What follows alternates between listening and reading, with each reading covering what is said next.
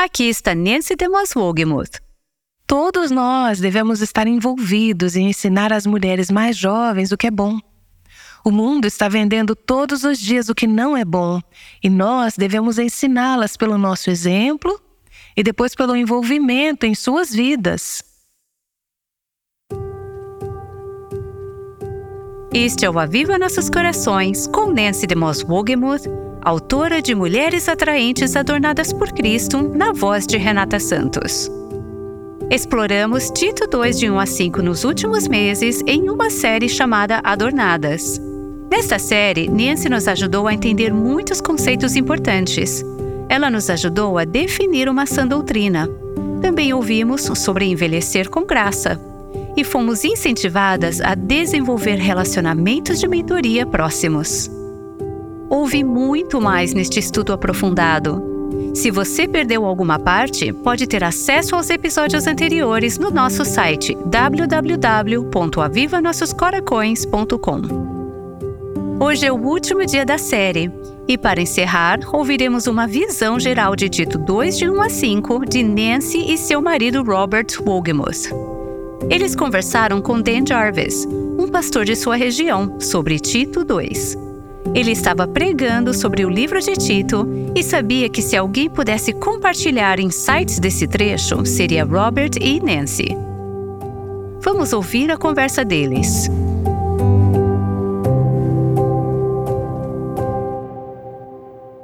Desde a criação, sabemos que Deus não tinha a intenção de que vivêssemos sozinhos como indivíduos.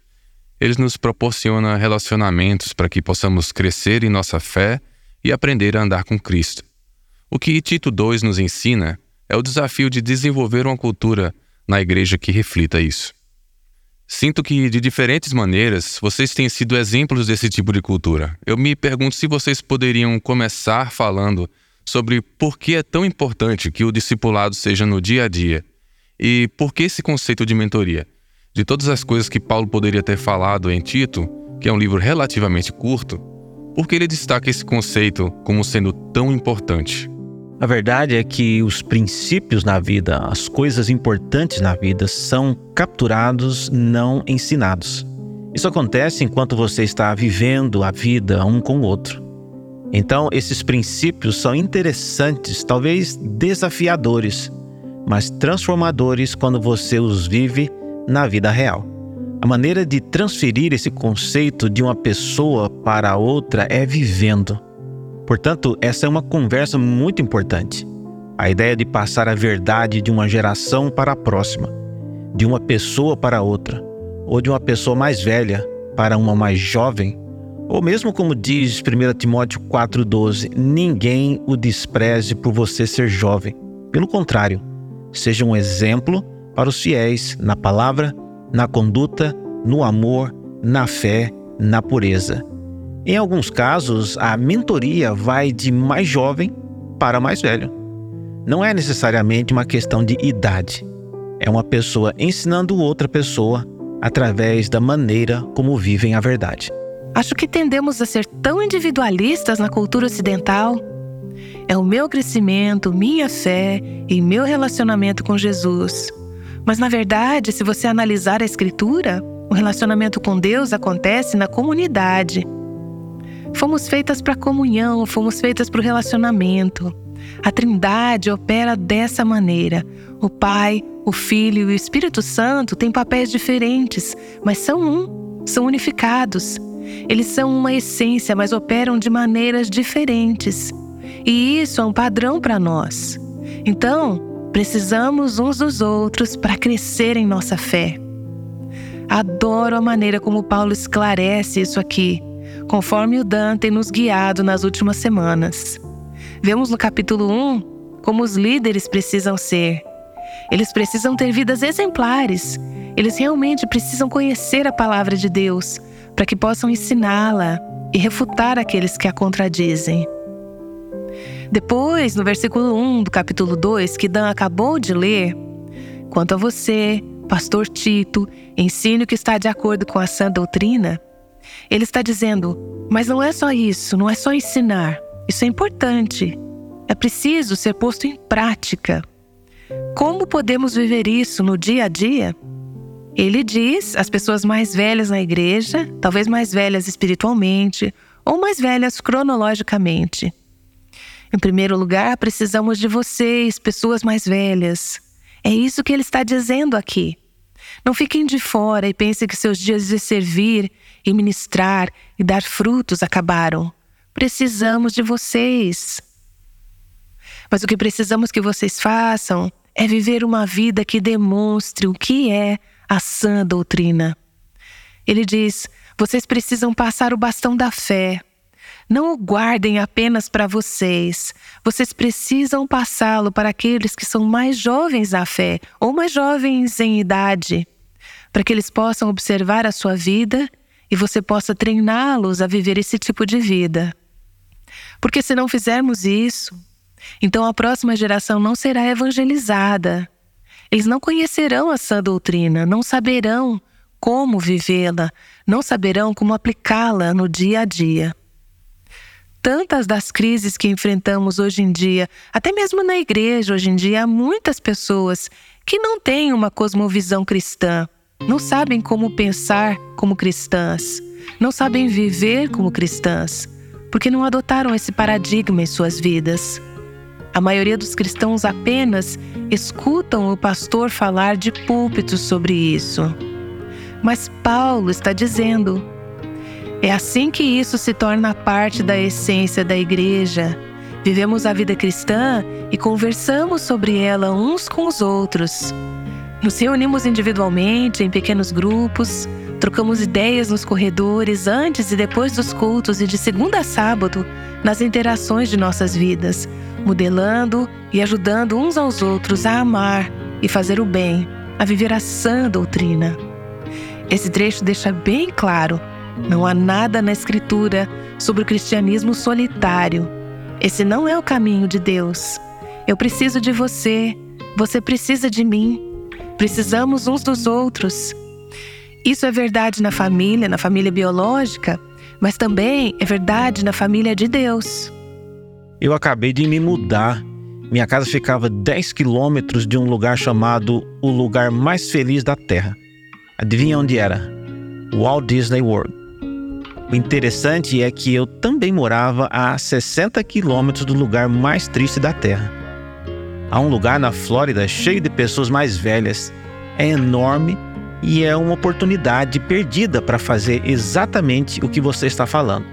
Lá vivem pessoas com experiência de vida que poderiam compartilhar suas experiências com pessoas mais jovens. Os jovens precisam saber o que essas pessoas mais velhas sabem. Precisam saber o que experimentaram. Eles precisam alertar as pessoas mais jovens a não fazerem o que der na cabeça. Então, essas pessoas estão todas juntas, assistindo TV, jogando cartas, dançando. E não tem problema com nenhuma dessas atividades, mas que grande oportunidade a igreja teria se integrasse os idosos, onde esses pudessem ser um exemplo para os mais jovens na fé. Seria algo poderoso. Você já notou, talvez isso seja uma questão cultural americana, mas acho que temos a tendência de olhar para um trecho como esse e imediatamente tentar sistematizá-lo ou formalizá-lo em programas e dizer: vamos formar pares de mentores, ou algo assim. Eu não imagino que funcionasse assim no primeiro século. Como você vê isso se concretizando? Apenas sendo intencional? Apenas sendo intencional. Você está certo. Não é um programa, é o entregador da UPS que está na sua casa por três minutos, ou um pedreiro que quer fazer um orçamento e está olhando a sua casa, ou alguém no supermercado. Nesse faz isso o tempo todo. De repente, a vejo orando com alguém que acabou de conhecer no estacionamento. E esse contato acontece às vezes formalmente. Isso é importante, mas às vezes de forma muito informal, muito espontânea. Situações assim podem acontecer e acontecem muito nos corredores, quando estamos reunidos e interagindo uns com os outros, antes e depois dos cultos. Eu amo essas conversas do tipo: como vai? Como foi a sua semana? Como está indo o seu casamento? E quanto à luta que você tem enfrentado, como está indo? E aquele filho pelo qual você estava preocupada? devemos ser intencionais ao fazer perguntas. Robert recebeu uma ligação no outro dia de alguém que era um amigo de longa data e a primeira pergunta foi: Qual é a maior luta em seu casamento? Foi isso que essa pessoa perguntou a Robert ao telefone. E o que, que você respondeu, querida? Eu disse: Está ensolarado e quente aqui. Um dia lindo em Michigan. Foi o que eu disse. Raid não é da sua conta. Obrigado. Não, é da nossa conta. Acho que se tivermos esse tipo de conversa em que não estamos apenas falando sobre quem ganhou ou perdeu o jogo de ontem à noite, mas se estivermos nos envolvendo na vida um do outro. Eu tive um pastor na faculdade, Dr. Ray Ortland, que costumava dizer: a maioria das igrejas hoje em dia são como um saco de bolas de gude. As pessoas apenas batem e batem umas nas outras. Mas deveríamos ser como um saco de uvas, que, quando pressionadas, produzem suco, e assim uma identidade é formada. E isso acontece quando conversamos. Adoro aquele versículo em Malaquias 3,16. Então, aqueles que temiam o Senhor falaram uns com os outros, e o Senhor ouviu o que disseram. Na presença dele foi escrito um livro memorial para registrar os nomes dos que temiam e que sempre honravam o seu nome. Quando conversamos, devemos ser intencionais, não apenas sobre as coisas superficiais. Oi, como você está? Tudo bem? Se você está bem, ótimo. Mas muitas vezes acho que dizemos que estamos bem, mas o que realmente precisamos dizer é: Estou passando por uma situação super difícil. Você pode orar por mim?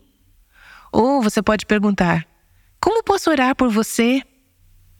É no dia a dia, nesse tipo de conversa intencional, onde muito crescimento, discipulado e mentoria acontecem. Isso é muito verdade. Robert, você compartilhou algo anteriormente que eu gostei e que simplifica um pouco. Você compartilhou um princípio chamado PTB, isso pode nos ajudar a estruturar relacionamentos de discipulado. O que é isso? Em 2005, fui convidado para fazer o discurso de formatura na Universidade Taylor, onde me formei. Então eu disse aos formandos: vou falar hoje sobre PTB. E não, isso não significa Pretty Terrific Baritone, o grupo que cantou e foi incrível. Significa Paulo, Timóteo e Barnabé. E como é importante para nós ter esses três tipos de pessoas em nossas vidas. P para Paulo. Um Paulo é alguém diante de quem você se senta. Na verdade, eu disse a esses formandos: vocês estão deixando muitos Paulos em suas vidas, muitos desses professores. Eu olhei para os professores com as suas estolas engraçadas e chapéus quadrados e disse: vocês foram Paulos para esses alunos. E agora eles terão que encontrar alguém para ocupar seu lugar. É super importante estar com pessoas que estejam mais avançadas em fé do que nós, as quais possamos fazer boas e difíceis perguntas. Então, Paulo. T para Timóteo. Seja você um Paulo para outra pessoa. A câmera está sempre ligada, o microfone está sempre aberto. Isso significa que em minha vida alguém está sempre observando, alguém está sempre ouvindo. Isso tem impacto sobre como falo, como ajo. Se eu segurasse uma câmera na sua frente e dissesse: Ok, vou gravar esta conversa, você seria diferente. Não podemos evitar, certo? Talvez uns 20 anos atrás eu estava na cabine de transmissão de um jogo de beisebol na liga principal. Na verdade, eu estava lá com um amigo meu. Então éramos nós dois com o locutor. E o microfone estava desligado. A câmera estava desligada, a luz vermelha estava desligada. O locutor falava como um marinheiro bêbado. E era um palavrão cada duas palavras. Incrível! E a luz se acendeu. E ele mudou completamente seu vocabulário. Agora, o que me surpreende é que ele conseguiu fazer isso. Senão, teria perdido seu emprego imediatamente se tivesse se esquecido que a luz vermelha estava ligada. Mas para todos nós, a luz vermelha está sempre ligada. Seus filhos, seu cônjuge, seus vizinhos, eles estão observando, escutando, especialmente se sabem que você veio da igreja e estão tentando ver que diferença isso faz em sua vida. Então, um Paulo, um Timóteo. E B, um Barnabé. Alguém que te diga, você consegue. Precisamos dessa nuvem de testemunhas. Assim, o cristão entra no jogo com uma vantagem de campo, todos nós. A multidão não está zombando, está aplaudindo, está torcendo por nós. Minha mãe, que está no céu desde 2005, era a encorajadora na minha vida. Meu pai era aquele que dizia: pegue suas meias, sente-se direito, não se atrase. E esses são os valores fundamentais do meu pai. Mas minha mãe dizia: você consegue, e eu acredito em você. Havia momentos ou situações na minha infância ou adolescência em que eu não me sentia capaz. E às vezes eu me sentia como um adolescente atrapalhado. Minha mãe me dava esperança e me encorajava. Ela foi um Barnabé na minha vida. A alegria é que podemos ser Paulo, Timóteo e Barnabé para outras pessoas, e isso é super importante. E no contexto de Tito 2, onde mentoreamos a próxima geração, os amigos é algo que precisamos ter sempre em mente. Obrigado, Robert. É, Nancy, é a sua vez de falar às mulheres na igreja hoje. O que eu amo nesse texto. E o Dan tem feito um ótimo trabalho ao nos dar o contexto de por que isso está aqui e por que importa. Nesse contexto, temos um grupo de cristãos, pessoas mais velhas, pessoas mais jovens, mulheres que nessa cultura muitas vezes nem eram vistas. E talvez elas se perguntassem: o que minha vida importa? Será que realmente tem um propósito? Sou necessária nessa comunidade de fé? O contexto em que estão inseridos aqui é durante o Império Romano, com Nero respirando fogo pelo nariz e cristãos sendo perseguidos e cristãos tentando descobrir como a igreja pode sobreviver. Essa igreja nova e florescente, que era tão radicalmente contracultural e agora ameaçada de ser extinta. E vemos como a igreja tem sido ameaçada em nossa própria cultura nos dias de hoje. Mas como podemos não apenas sobreviver, Paulo está interessado em como a igreja pode prosperar em uma cultura onde ela não se encaixa. Além de prosperar, como o evangelho pode ser passado de uma geração para outra, para que a cultura seja transformada, para que multipliquemos, que é o tema que Dan tem nos ajudado a ver nesse texto. Nesse contexto, Paulo diz no capítulo 1: você tem que ter líderes que vivam a verdade eles são os exemplos. Eles devem conhecer a palavra de Deus para poder ensiná-la e refutar aqueles que a contradizem. Mas então ele se volta para nós, mulheres, no capítulo 2, versículo 1. Ele não deu ao pastor Tito a tarefa de discipular as jovens mulheres. É isso mesmo. Ele disse a Tito: Ensine todo o corpo o que está de acordo com a sã doutrina. Ensine a verdade. Estabeleça essa base para que eles possam ter uma fé sólida. Então ele se volta para as mulheres mais velhas, logo depois de ter se dirigido aos homens mais velhos. E quando pensamos nesse grupo demográfico, especialmente naquela cultura, ou mesmo na nossa cultura, que poderia se sentir marginalizado ou não necessário, ele diz: Mulheres mais velhas, vocês são necessárias. Vocês são muito necessárias. Se essa igreja quiser sobreviver, prosperar e cumprir a sua mensagem, sua missão no mundo. Eu sou tão grata por fazer parte de uma igreja que tem muitos cabelos grisalhos. Não apenas cabelos grisalhos, mas uma comunidade que honra pessoas em seus 70, 80 e 90. Ele diz: Mulheres mais velhas, seu trabalho não está terminado. Em primeiro lugar, vocês têm que viver essa mensagem. As mulheres mais velhas, da mesma forma que os homens mais velhos, devem ser reverentes em seu comportamento. O que isso significa? Bem, ele aponta duas coisas aqui. Primeiro, elas não devem ser difamadoras. E segundo, elas não devem ser escravas do vinho em excesso, que eu acho muito interessante. Por que o apóstolo Paulo diria às mulheres idosas da igreja: não fiquem bêbadas? Como assim? As mulheres estavam bebendo de forma descontrolada? Eu não sei. Mas o que temos claro é que ele está falando com elas em áreas onde talvez pudessem ficar descuidadas. Então, ele diz: se vocês vão ser reverentes em seu comportamento, aqui está como demonstrar isso. A maneira como vocês falam e um estilo de vida controlado.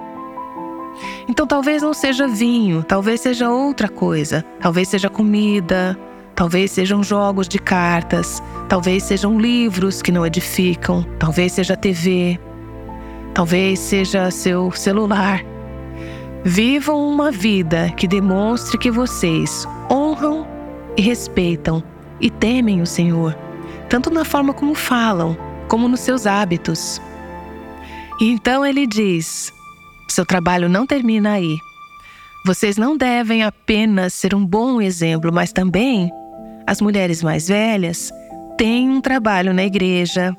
Elas devem ensinar o que é bom e assim treinar as jovens.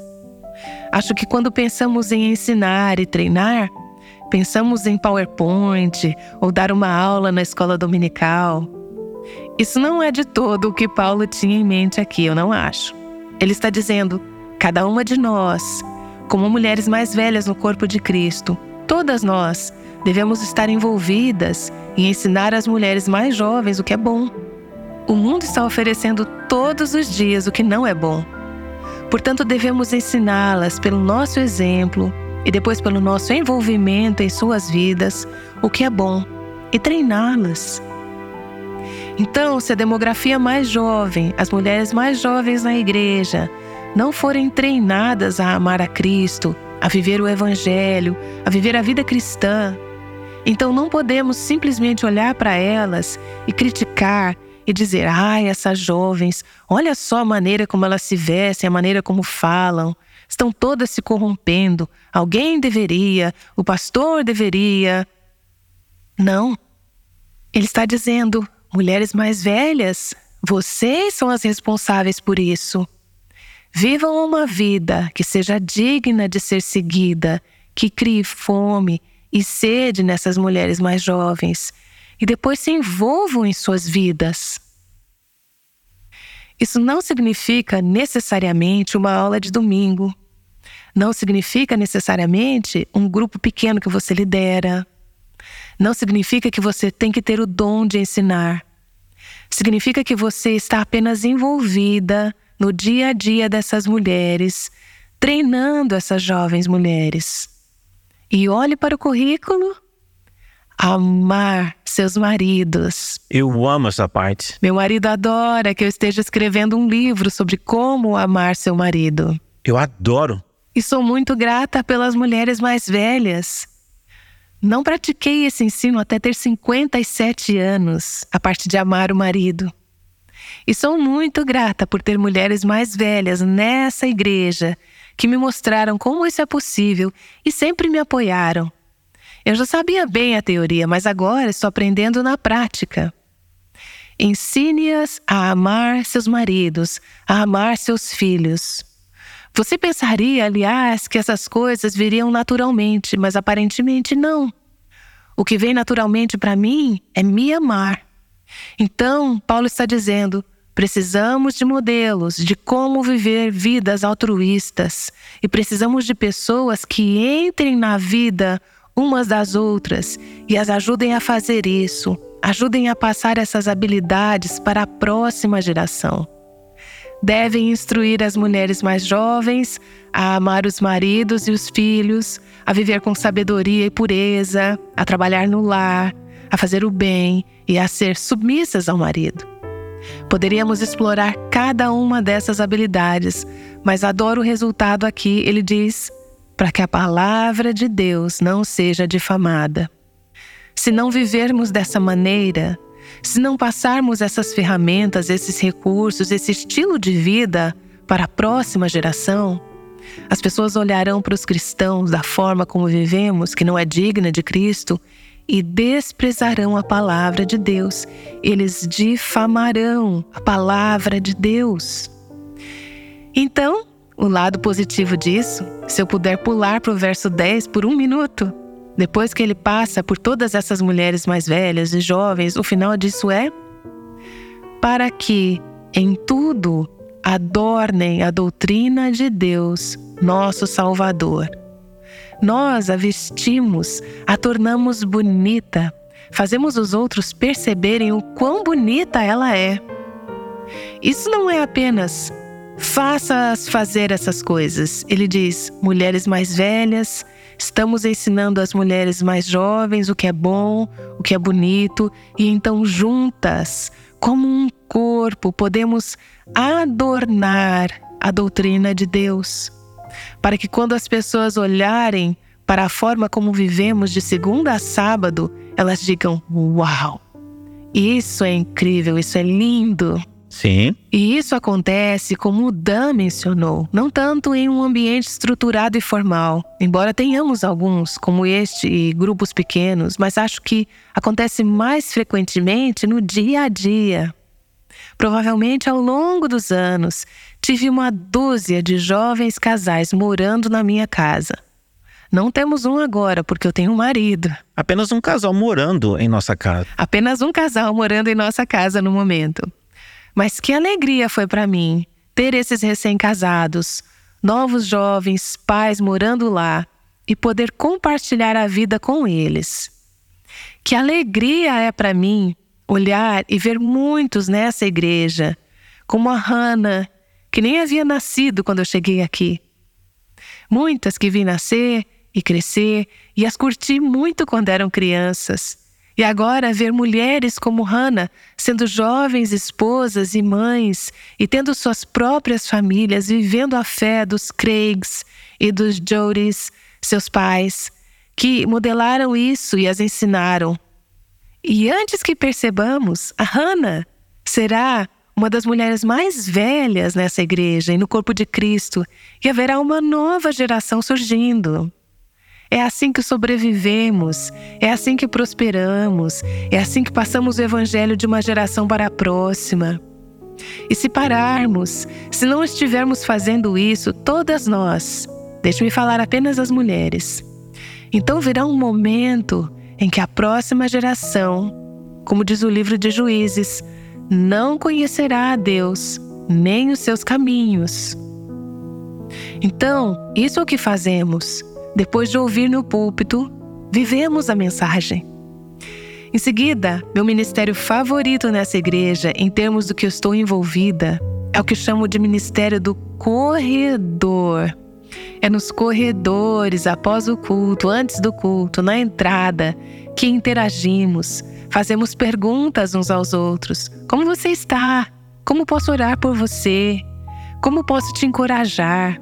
Como você está indo?